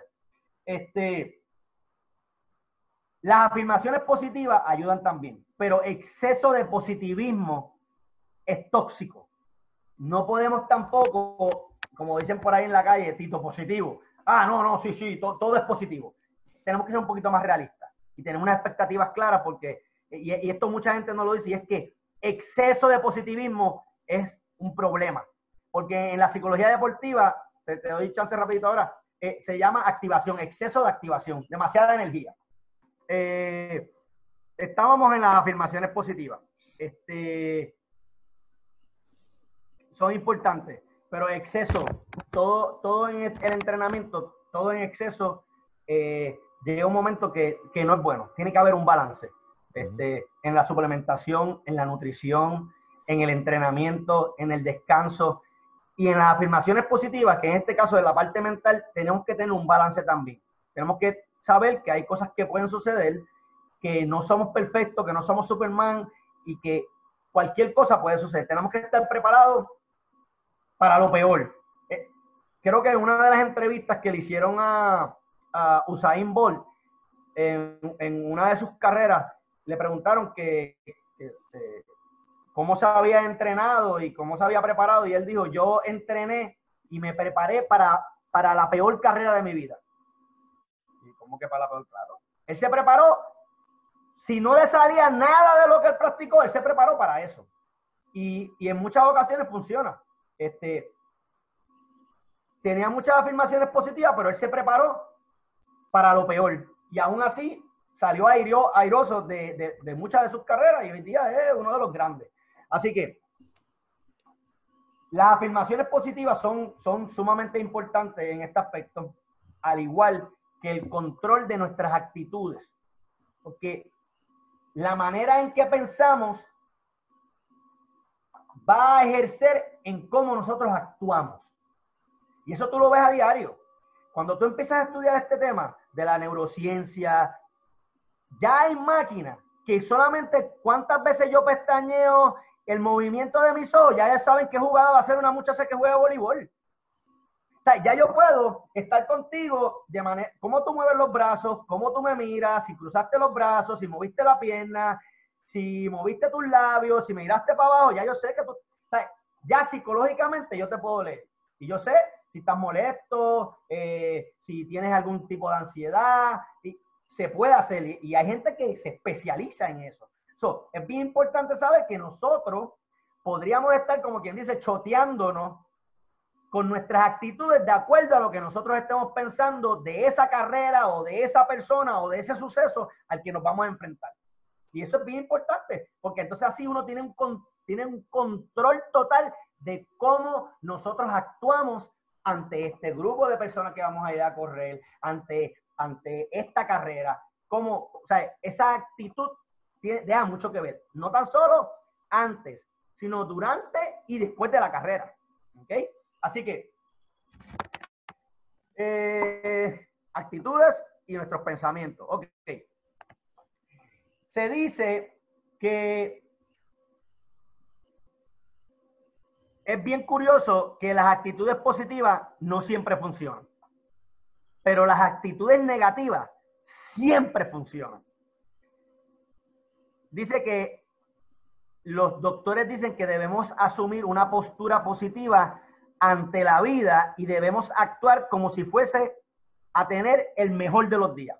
So, nuestros pensamientos deben ser positivos como que todo va a salir bien y tener una postura, una actitud de que eso va a salir bien. Porque una cosa es pensar que va a salir bien y nuestras actitudes reflejen lo contrario. Y ya hay, ya hay un problema porque entonces eh, ya hay indicios de estrés, de falta de confianza, de que no estamos seguros. ¿Ok? So, es bien importante creer en el poder del pensamiento, en que lo que nosotros estamos pensando funciona. Creerlo. Cuando tú empiezas a creerlo, automáticamente empezamos a eliminar todos los pensamientos negativos que pueden llegar en ese momento. Eh, ahí toqué esos puntitos de los, que, de los que hablamos. Brinco rápido a este punto y no le voy a dar mucho énfasis porque esto se puede tocar en un tema aparte, que es el estado de rendimiento óptimo. James Lauren, en su libro de Excelencia en los Deportes, habló de varios conceptos, al igual que Charles Garfield en Peak Experience, así se llamaba el libro, y ambos coincidieron que en ese estado de rendimiento óptimo se caracteriza por un nivel alto de energía acompañado de un sentido profundo de calma interior. A lo que estoy hablándole, James Loren lo bautizó como ERO, estado de rendimiento óptimo. Milhali, que en la psicología, yo creo que por ahí está mía, Milhali es un duro en el tema de la felicidad y de todo esto, lo acuñó con la palabra flow. Y en Puerto Rico, Julio Toro le llama la zona. Mira, yo no sé si ustedes han estado repitiendo, y, quiero utilizar este ejemplo, ese día que todo te salió perfecto, mano, que el braseo te quedó cabrón y, respiraste y no hiperventilaste y tú dices, diablo, mano, y tú no escuchaste ni a José ni a tus panas y la gente gritando y tú ahí, ¡pah!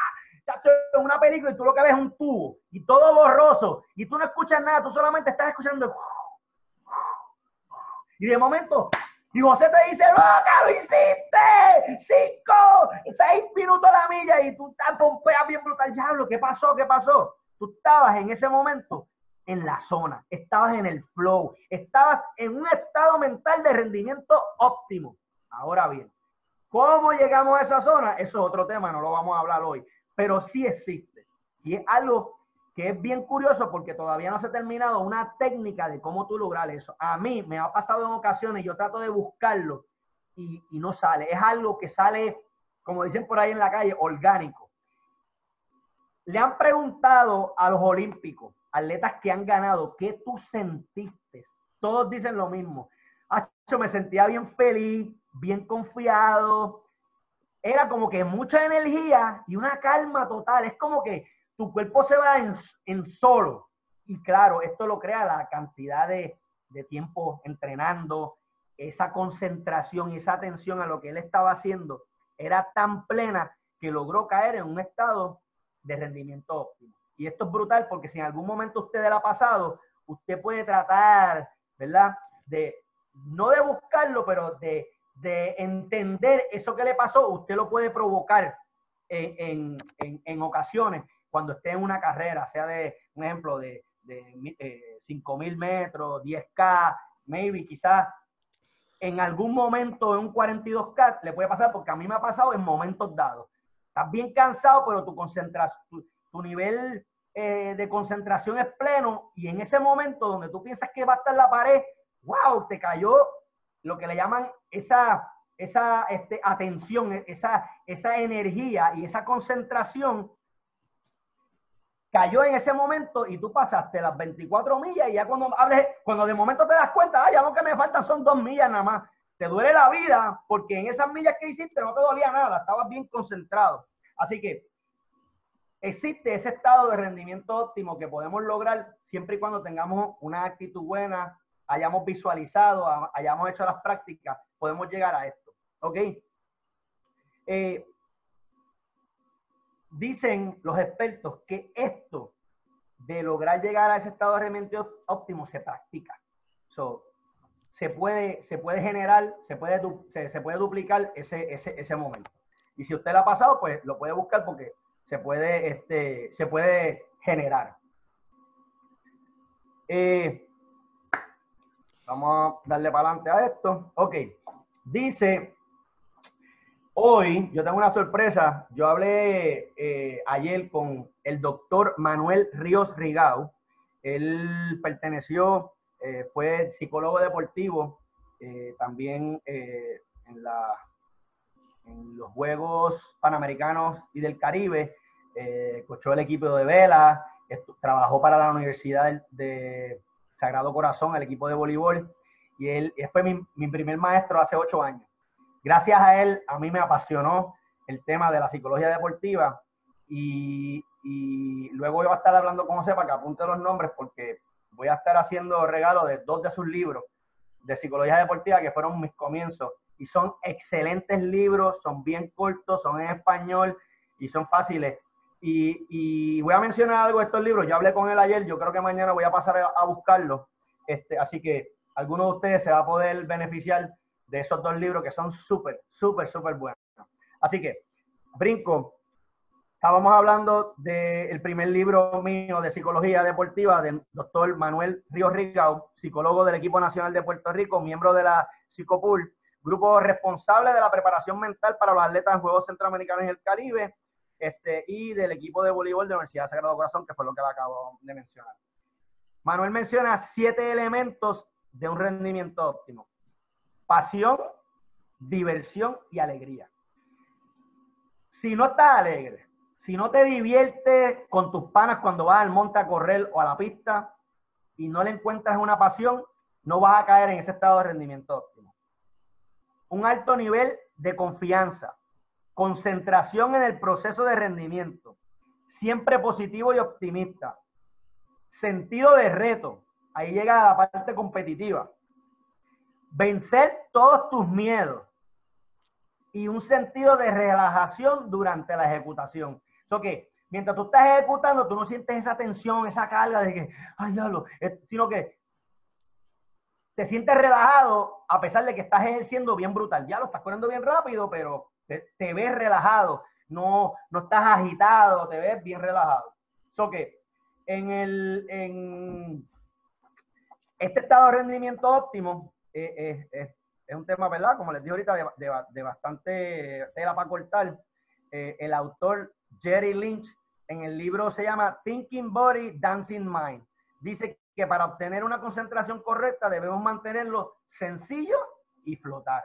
Yo a todos mis amigos, clientes, como le quieran llamar, porque yo tengo mucho, yo no tengo un grupo de entrenamiento de, de correr, pero sí entreno a personas, porque pues, por mi trabajo y el tiempo que tengo, porque también soy atleta, se me hace difícil tener un grupo. Pero cuando yo voy a ver a la pista o cuando los mando a repetir, le digo, tienen que fluir, tienen que flotar. Cuando tú buscas la definición de flotar y fluir y te empiezas a visualizar, tú tratas de hacerlo en la pista y básicamente tú flotas en ella. Y, es bien importante que cuando nosotros, ¿verdad? Este, queramos llegar a ese estado de rendimiento óptimo, tenemos que tener en cuenta esas palabras, ¿verdad? Que nos ayuden a sentir que, ese sentido de relajación de que estamos flotando, de que estamos corriendo por encima de la pista. Ok. Técnicas que podemos utilizar de cómo, cómo reacondicionar nuestra mente. Mire, bien rápido. Cuando nosotros nos levantamos por la mañana, nuestra mente está operando a 10 puntos ciclos de ondas por segundo. Es cuando más susceptible está a recibir cualquier información. Cuando usted se levanta, esos primeros 20 minutos es donde usted tiene que leer algo positivo, donde usted tiene que escuchar ese, esa canción que usted le llena de esperanza, de confianza, eh, esa alabanza, esa oración a Dios. Porque si usted esos primeros 20 minutos se puso a escuchar noticias, a ver cosas en Facebook, su día no va a ir bien. Créame, esto ya está escrito. ¿Cuál es la técnica que vamos a utilizar? Si usted está en, un, proceso de entrenamiento, usted va a utilizar esta técnica todas las mañanas, saber que cuando usted se levanta, esos primeros 20 minutos, usted tiene que reafirmar esa meta positiva. Se dice que hay una técnica que es escribir. El proceso de escribir envuelve una, una parte mental de nuestra corteza prefrontal que hace que nos recordemos más de cuando escuchamos. yo voy a hacer los 10K en menos de una hora y tú lo vas a poner. Pues eso es algo real. Tú no vas a decir 40, 45, no, no, en menos de una hora. Decir, el tiempo que salga, pero mi coach me está entrenando para hacerlo en menos de una hora. Usted lo escribe, pero usted lo va a escribir todos los días y lo va a leer tres veces al día. De manera que nuestro sistema de activación reticular, que es un sistema que tenemos nosotros, mecanismo del, del, cuerpo, va a filtrar todo lo que tenemos en nuestro subconsciente y nos va a enfocar en esa meta que nosotros queremos llegar. Se escucha tonto, pero escríbalo, escríbalo todos los días y léalo tres veces al día. Rompe el papel y el otro día vuelve y lo escribe tres veces al día. Y en las mañanas, esos primeros 20 minutos, usted utiliza esa técnica para pensar en esa meta que usted quiere lograr y en eso que, y le va a ayudar a mantener, primero, a, pasar un día chévere, positivo, y que, y que lo pueda ayudar a alcanzar esa meta o ese objetivo más rápido de lo que usted piensa y de una manera más fluida. ¿Ok? Ok. Eh, vamos a ver si seguimos por acá, ya estoy terminando. Ok. El SAR o el sistema de activación reticular tiene seis funciones. Controla el dormir, el caminar y la atención. Funciona como filtro sofisticado, que fue de lo que hablé ahora. Funciona como un asistente ejecutivo, te ayuda a enfocarte en lo que valoras y en lo que deseas. Te ayuda a percibir amenazas y te da soporte cuando establecemos una meta. Un ejemplo bien clásico de cómo funciona el sistema de activación reticular es cuando vas a comprar un carro. Es bien importante, hablo algo aquí, dice valor y deseo. Cuando tú deseas esa Tacoma, color chinita, con esos aros bien pompeados y esos tintes, y tú dices, esa es la que yo quiero. Y al otro día tú te levantas, loco, y ves 20 guaguas chinitas y dices, diablo, todo el mundo quiere la chava Tacoma. No, gente, ese es el sistema de activación reticular que está funcionando como un filtro. Porque usted le dijo a tu cerebro, yo deseo esa Tacoma. Y él está filtrando todos los carros y te está dejando solamente ver la que tú quieres, la que tú valoras, la que tú deseas. Y así tiene que ser cuando queramos una meta. Que el sistema de activación reticular no, no, no, no, nos ponga una gríngula y solamente veamos a dónde nosotros queremos llegar. Es la única manera. Si usted sabe cómo funciona su mente, cómo funciona su cerebro, y usted lo, recondiciona de manera que le ayuda a lograr esas metas pero usted tiene que desearlo, usted tiene que darle valor, usted tiene que creerlo y decirle, esto es lo que yo quiero. Yo quiero esto más que lo que yo puedo respirar. Y eso tú lo demuestras ahí. Usted hace el sacrificio y, y usted va a ver los beneficios a largo plazo. Ok. Estamos terminando. Me queda dos slides. Antes del evento, establecer un plan y una meta a corto y a largo plazo. Y ahí el cost tiene mucho que ver. Practicar el diálogo interno, ya hablamos ahorita. Tratar de tener control de la ansiedad y el estrés, que es un poquito difícil cuando la persona sufre de alguna condición, de algún trastorno de ansiedad, esta parte es un poquito más difícil. Y ahí, pues, yo me incluyo. Este, en el caso mío, yo puedo hablar porque yo soy diagnosticado con Obsessive Compulsive Disorder, un desorden de ansiedad obsesivo compulsivo, y a mí se me hace un poquito más difícil que a otras personas. Aún así, he logrado un montón de metas y como experiencia personal puedo decirle que se puede. Así que técnicas de adaptación y entrenamiento de habilidades psicológicas, visualización. Esto es todo lo que usted tiene que hacer antes del evento. Establecer un plan con unas metas a corto y largo plazo que sean reales, que tengan expectativas reales, no falsas. Practicar su diálogo interno, tener control del estrés, visualizar y tener afirmaciones positivas. ¿Ok? Ahora bien, algo bien importante es que usted puede tener esto, pero su postura de poder no puede ser una que quizás intimide o eh, afecte el objetivo de las personas con las que usted se rodea. ¿Ok?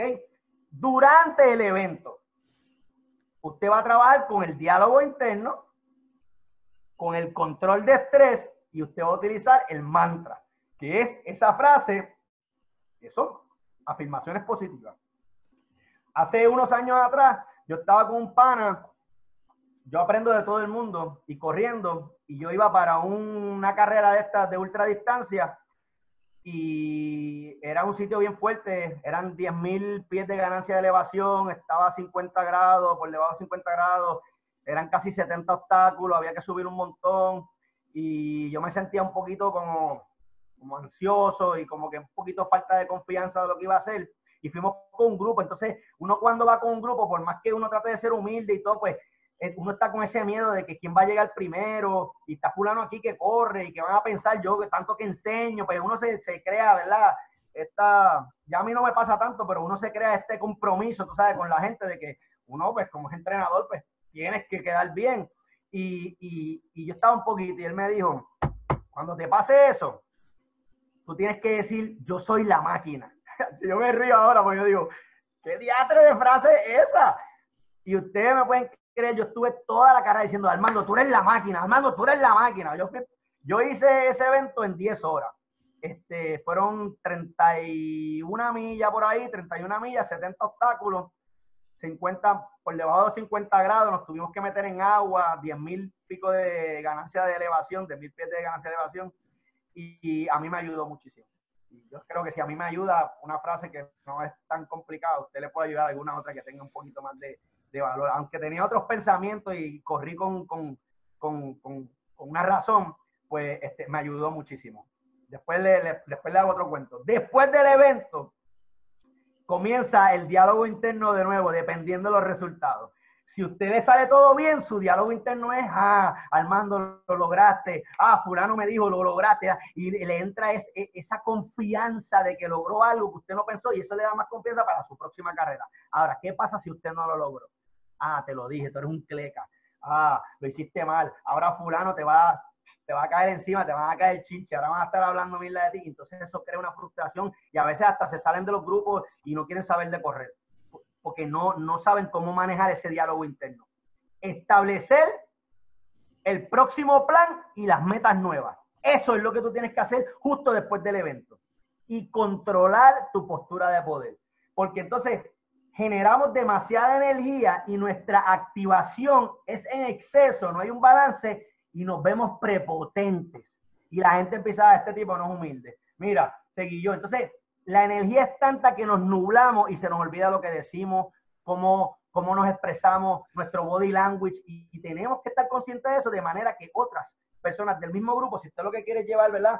Un buen ánimo, una, una, algo, una relación cordial, es bien importante que su, que su activación esté balanceada y que usted esté ya pensando en sus próximos metas, en sus próximos planes, y ese diálogo dependiendo de esos resultados y estar positivo hasta cierto punto para ver si también usted puede ayudar a otra persona a que su diálogo interno no sea uno negativo, sino uno positivo. Así que aquí terminamos. Este, wow, esto es un récord para mí porque se va bastante rápido. Este, tengo la biografía de, de donde saqué toda esta información. Este, eh, es un tema súper chévere. Eh, un poquito complicado también porque tiene, tiene, tiene muchas cosas, se pueden hablar de muchas cosas. Así que, sin más preámbulo, mano, me gustaría saber si les gustó el tema, si entienden que aprendieron algo y si tienen alguna pregunta, ¿verdad? Mira, vamos, vamos por aquí rapidito, Armando. Este, te puedo decir desde ya que les gustó. Este, ah, ok. Escribieron, ¿verdad? Gonzalo me escribe, Gonzalo Hernández, tremendo tema. ¿verdad? Con muchos signos de exclamación, quiere decir que le gustó. Dice aquí que, ¿verdad? Yo lo estoy explicando a él, es más largo, ¿verdad? Pero se cortó, ¿verdad? Para que no, ¿verdad? Que sea, sea fácil de digerir para hora 30, porque esto lo queremos por un podcast. Pero, ¿verdad? Este, si lo piden, ¿verdad? Hay una petición formal. Lo podemos hacer otra sesión más adelante, le ponemos una fecha. Yo estoy seguro que al mando, al mando le gusta ayudar y, y, claro que sí y puede, y puede abundar en más temas o ser un, tema un poquito más específico, ¿verdad? Y, se puede trabajar. Vamos a ver otro comentario que hay por aquí. Rapidito. Tenemos aquí a Carmen Denis. Este, cuando yo digo eso en el chat, pues, le pone un please. Yo le puse este, eh, Da, un minutito que estoy escuchando como un audio por ahí. Ah, sí, Irra. Y que me puso gracias, Liz. Le digo, parezco como Liz. Eh, Irra, Irra. Ah. Irra, tienes el micrófono abierto. Ahora sí. No, no. Este, vamos por ahí. Él también comentó por aquí. Tengo, ya le dije que Carmen de mí, estoy seguro que Armando lo hace porque esta es la versión, okay, esta es la versión corta, así que, que lo, que lo ah, puedes hacer. Yo, pues, ¿verdad? Este, le, le tiro aquí a pregunta a todo el mundo. Saludos, soy una persona que pasé por todo. Este, ese es Israel. Él es mi entrenador y lo puso en práctica. Gracias, Israel. Pues yo le doy gracias por el fit. Vamos a ver qué más tenemos aquí. Carmen Denis Rivera, me gustaría saber más de, lo del sistema de activación reticular y de dónde se pueden adquirir los libros. Esa, sería la primera pregunta. Ok, mira. ¿Se está escuchando? Sí, ok. Sí. Estamos bien. Mira, eh, el sistema de activación reticular, yo tengo, por lo menos yo tengo dos libros y la manera en que yo lo aprendí, eh, en este caso, ¿verdad? un poquito autodidacta, lo busqué por internet, hay mucha información. Si pones eh, en español RAS, R-A-S, eh, bueno, en inglés es Reticulated Activated System, es sistema de activación reticular, que es S-A-R. Tú lo pones y hay mucha gente que habla del tema, inclusive en YouTube. Yo después puedo compartir con José el, el enlace. Hay un video donde lo explica bien brutal, donde da parte de los ejemplos, porque son los mismos ejemplos que utilizan siempre, este, de cómo utilizar tu sistema de activación reticular para lograr tus metas en el negocio, en las carreras, en los deportes, ese tipo de cosas. Después yo te puedo dar este, eh, el título de los libros, ¿verdad? Este, que tengo por ahí que hablan de sistema de activación reticular, que son bien interesantes. Vamos por aquí con el próximo. Este dice el tema, el tema está excelente y muy completo. Es recapacitado, dice aquí, ese fue Rosangeli Rivera. Eh, tenemos a Jennifer Hernández. Es recapacitado con este tema, el poder mental. Gracias por esta ayuda. Eh, le, vino de muy bien. Eh, qué bueno, me alegro escucharle. Este, eso fue lo que yo le contesté. Esa es la meta, ¿verdad? Para eso es que estamos aquí, para, para que ustedes aprovechen estos, estos temas, ¿verdad? Y se instruyan. Saben que hay tres talleres más adicionales. Este es el cuarto, que pueden buscarlo de, de contenido, ¿verdad? Pues muy bueno, ¿verdad? Para, para que usted madure como corredor. Tenemos aquí este Jacqueline Quiñones, excelente tema, muy conocedor y bien explicado. Tenemos aquí este iPhone Papito, ese es Juan, Juan Torres. Este, queremos más. Dice, ¿verdad? súper, súper. Eso después lo hablamos, este, cuando. Dice claro dice, debe repetir y especificar más en las técnicas. Ok. Y pues, pues, mira, la segunda sesión puede ser eso, este, Armando entiendo yo, ¿verdad? Trabajar más con, las técnicas, experiencias personales, este, testimonios, ¿verdad? Cómo, cómo, se han podido manejar situaciones. Mira, ahorita, perdona que te interrumpa, ahorita hablaste de algo bien importante y, mencionaste el tema de, los grupos, ¿verdad? Mencionaste el tema de las personas con las que tú te rodeas. Y quería compartir quizás un, un chinchín nada más, no, no, no, me va a tomar mucho tiempo. Y es que, mira, en, en los libros de psicología deportiva, este, muchos de, los expertos en esto vienen de Latinoamérica y vienen del área de Europa. De estos equipos de, fútbol este, utilizan mucho y muchos de los puertorriqueños de aquí van y hacen su maestría está afuera en, Europa, porque ellos son, son bien expertos en, este tema eh, eh, de la cohesión de grupo. Y es bien importante que sepamos que, por lo menos yo aprendí mucho con esto, y es que a veces como entrenador, quizás tenemos un ego bien grande y tenemos unas metas que nunca cumplimos, entonces inconscientemente queremos que nuestros atletas logren lo que yo nunca logré, ¿ok? O quiero satisfacer mi ego, no cumplir el objetivo de mi, de mi, de mi atleta. Entonces, vamos a lo que hablamos ahorita, que es que hablamos de los objetivos. Hay un objetivo como entrenador y tú tienes que reconocer que ese equipo a ti no te pertenece. Y hay gente que, yo conozco un montón de gente en grupos de entrenamiento, de correr, como grupos en general. Y ellos piensan que esa gente les pertenece a ellos, claro, porque es un negocio. Pero la realidad es que si nos vamos por el libro, a ti no te pertenece nadie. Ellos están pagando, ¿verdad? No sé si, si, si es que es gratis, pero están pagando por un servicio y tú tienes un objetivo, que es llevar a ese atleta a cumplir su meta, su objetivo. Ese es tú, uno de tus objetivos. Y si nosotros como entrenadores estamos claros en eso, evitamos un montón de problemas. Porque entonces empiezan a pelearse los atletas, que si te fuiste a practicar por allá, que si hiciste esto con el otro. Mire, cada persona tiene un gusto y usted va a tratar de hacer todo lo que usted pueda para que esa persona se sienta a gusto y que pueda cumplir con esas metas y explicarle y llevarlo como parte del proceso. Ahora bien, están los grupos y los grupos dentro de los grupos. Ah, porque estas tres se pasan juntas y ahí está el chismoteo y revolú. Y ese grupito de esas muchachas o de esos muchachos crea, crea conflicto y afecta el objetivo grupal. Porque tenemos un grupo grande que va a ir a representar a Solo Running o a Johnny Runners, ¿verdad? Pero hay un grupito que quiere otra camisa diferente y entonces entra el pleito y entonces eso daña el objetivo del grupo. Ahora, hay unos objetivos, oye, estoy dando unos ejemplos porque son cosas que me han pasado, pero hay unos objetivos que son individuales.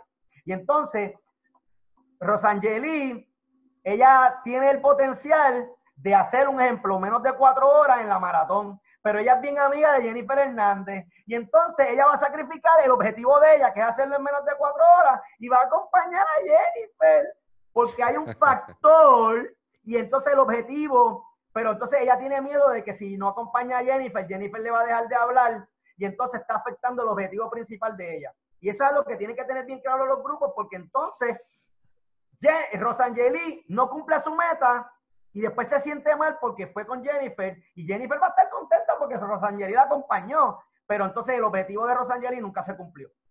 Y entonces tenemos que estar conscientes de los objetivos, de la cohesión del grupo y de que hay un objetivo principal como líder, un objetivo como grupo y un objetivo individual. Y cada uno de ustedes no puede afectar unos a los otros. Eso era lo que quería compartir, que es bien interesante porque pasa. Y si no lo hablamos, papi, nos evitamos un montón de problemas. Era, eso, eso podemos abrir un taller completito para ese tipo de, dinámica de grupo, las cosas que ocurren dentro de los grupos, porque eso sí, eso sí pasa mucho.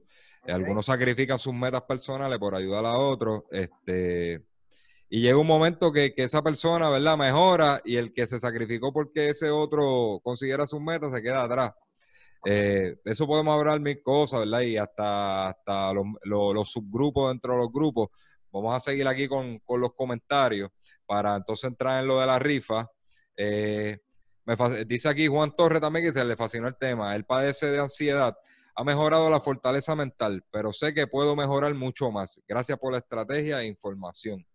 Aquí tengo a Jacqueline, dice los temas súper interesantes, muy agradecida, se aprende muchas cosas nuevas, excelente de dos páginas hizo un bosque de, de, dos páginas hizo un bosquejo excelente. Ah, nota, ella, ella ya estaba en los talleres, solamente ha faltado uno de los talleres y yo creo que lo vio después en, YouTube y, y, le gusta tomar nota. Excelente de Estela y saludos.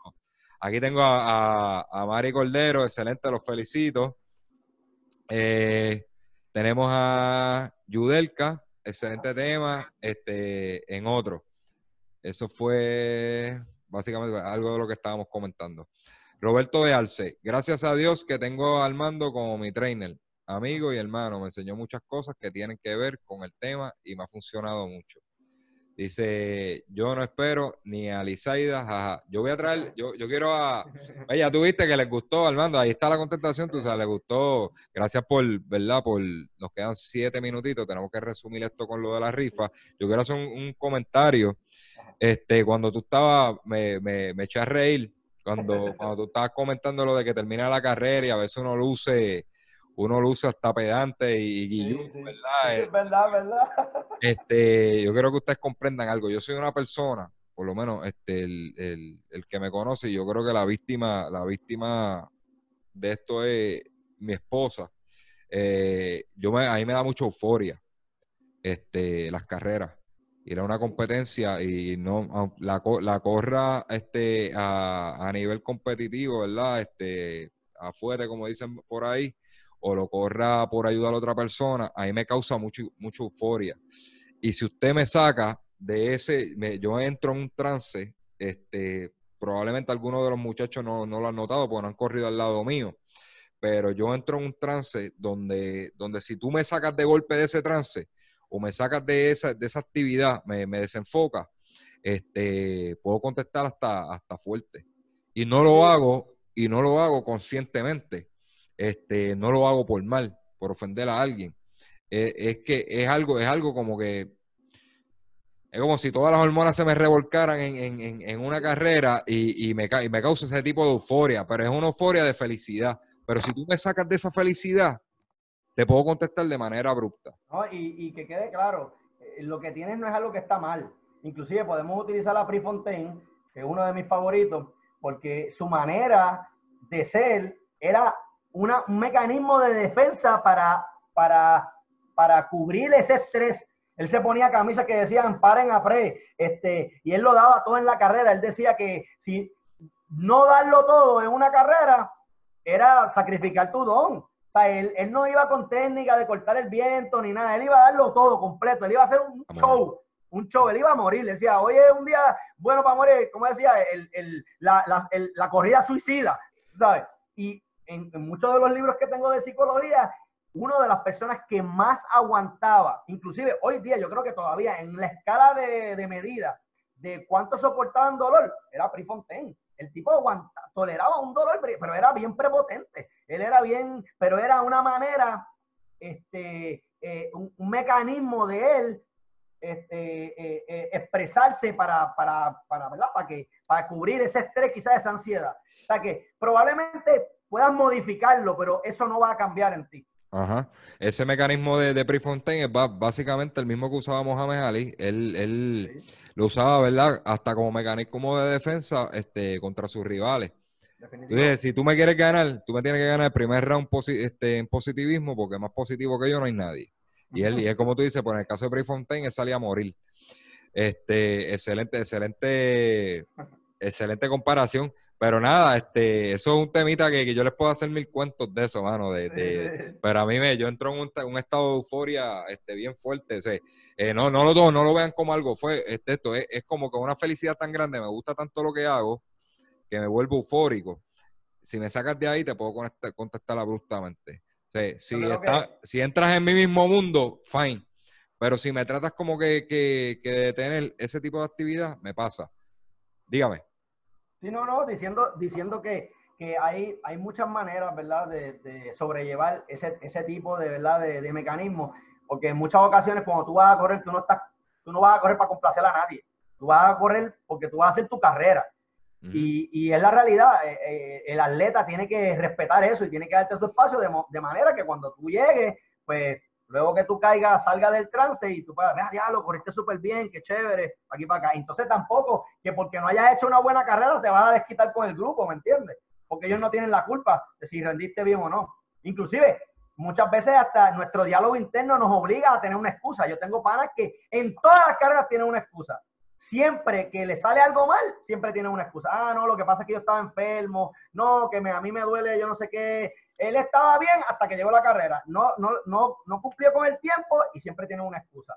Y tenemos que aceptar responsabilidades, no dar excusas, porque la realidad es, ahí, eso pasa cuando tú estás consciente de tus debilidades y de tu fortaleza.